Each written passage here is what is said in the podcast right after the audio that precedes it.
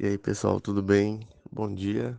É, dando continuidade na programação aqui do Telegram, agora que tá tudo mais tranquilo, é, o pessoal do correio já não vai ficar vendo tanto meu rosto assim. É, como eu tinha verificado, a gente fez uma enquete aí e todo mundo tinha, todo mundo não, a maioria tinha selecionado para falar sobre capítulos. Então, eu já tinha enviado um áudio aqui no, no Telegram sobre capítulos, mas eu vou estar tá dando só uma revisada em si onde para mim é uma estrutura boa de capítulos. O primeiro de tudo é que numa narrativa em terceira pessoa, que é a mais usual, principalmente para suspense, quando a gente cria um capítulo, quando a gente inicia um capítulo, é sempre interessante mostrar para o leitor quem vai ser o personagem principal daquele capítulo, não necessariamente da história, mas geralmente os olhos daquele personagem vão ser os olhos que vão perceber toda a estrutura, toda a atmosfera, todos os personagens. Então, basicamente, majoritariamente, aquele personagem vai dominar todo aquele capítulo.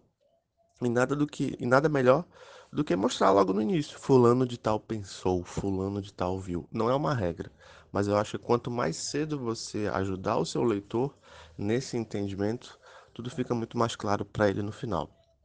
Depois disso, seria bom você ambientar o local do capítulo, né? a não ser que os capítulos anteriores sejam apenas uma continuação e o, o seu leitor já tenha essa pré-informação na cabeça. Caso ele tenha, acho que não, não cabe detalhar muita coisa, mas caso seja uma, uma, uma troca de núcleos nova, então seria bom ambientar. Mostrar o, o, o necessário, não descrever demais. É, e depois que a gente já definiu essas duas coisas, o mais interessante é entrar na cabeça do, do, do personagem, né? Você, como escritor ou escritora, tem esse poder numa narrativa em terceira pessoa de estar tá entrando na cabeça do personagem e estar tá analisando tudo o que ele está vendo e percebendo. E depois disso, a gente tem a ação. O personagem tem que tomar uma ação naquele capítulo. Esse tem, ele não soa como obrigatoriedade, mas de alguma forma tem que ficar subentendido que ele fez algo, porque essa ação que ele tomou geralmente dita o motivo daquele capítulo. Se ele não tomar nenhuma ação, apenas ter um pensamento. Até o fato de ter um pensamento já é o fato de tomar uma ação. Mas se for um capítulo que não agregue nada, que não adiante a história, eu acho que não faz sentido ele estar ali. E caso tenha um outro personagem, seria bom colocar essa interação entre os dois. Então vamos lá, eu escolhi aqui o livro do Stephen King, é um dos meus preferidos dele, que é Misery, Louca Obsessão, virou filme e tudo mais.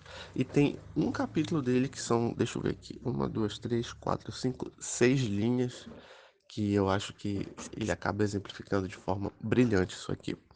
Então eu vou narrar aqui com a minha bela voz esse capítulo e depois eu vou postar uma foto aqui vocês percebam como é que foi toda essa construção dele. Então, capítulo 32, é, até onde eu me lembro, o Paul, que é o personagem principal, um dos personagens principais, né, ele já está preso na casa da Amy e ele já deve estar tá preso na cama. E o capítulo 32 começa assim: é, A voz dela despertou do transe.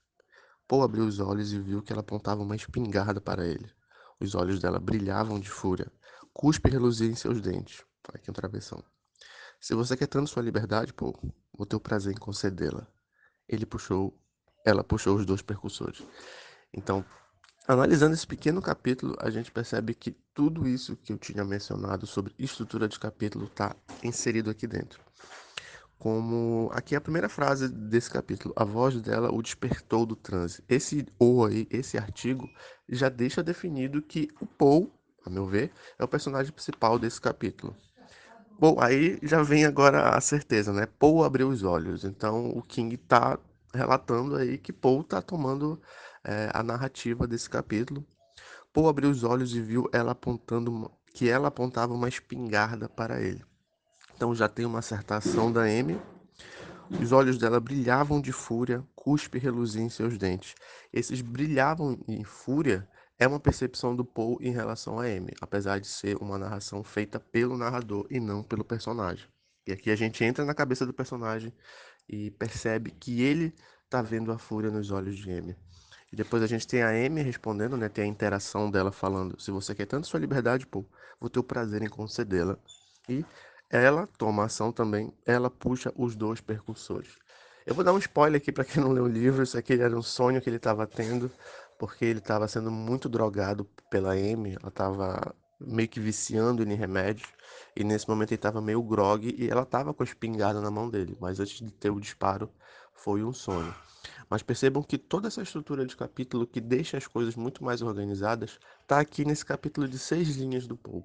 Então, do Paul não, do, do King. Então, analisem dessa forma. Quando vocês forem ler um capítulo, seja grande ou pequeno, percebam onde estão esses pontos. Quem é o personagem que está narrando o capítulo, é, qual o ambiente que ele está, se ele está tomando uma ação, se ele tomou uma ação, qual foi essa ação. Geralmente essa ação serve para mover esse capítulo. É o motivo principal desse capítulo existir. E depois tem a interação com os outros personagens. Então essa é uma forma de você estar tá lendo e estudando ao mesmo tempo os outros autores. É, esses dias no Covil do Suspense, que é um Covil, que Covil, já que é um grupo do WhatsApp que eu tenho para galera que curte filmes e livros de suspense, é, foi levantado um debate sobre tradução. Muito pertinente, inclusive, porque quando a gente pega um livro traduzido para o português, na maioria das vezes a gente tem uma, uma escrita do King, sim, aqui é a identidade dele, porém a gente tem muito da, da narração modulada pelo tradutor. Então, quem tem a oportunidade, quem tem a possibilidade de estar lendo inglês para estar estudando um pouco mais a fundo isso, eu acho que é essencial. Mas para quem não, pegar essas traduções é muito importante também. Então é isso, pessoal. É... Espero que eu vou me organizar agora para aqui no Telegram. Obrigado por todo mundo que ficou aí aguardando, que mandou mensagem para mim, que estava até com saudade do conteúdo. É... E é isso, pessoal. Tenham um bom dia. Espero que todos fiquem bem.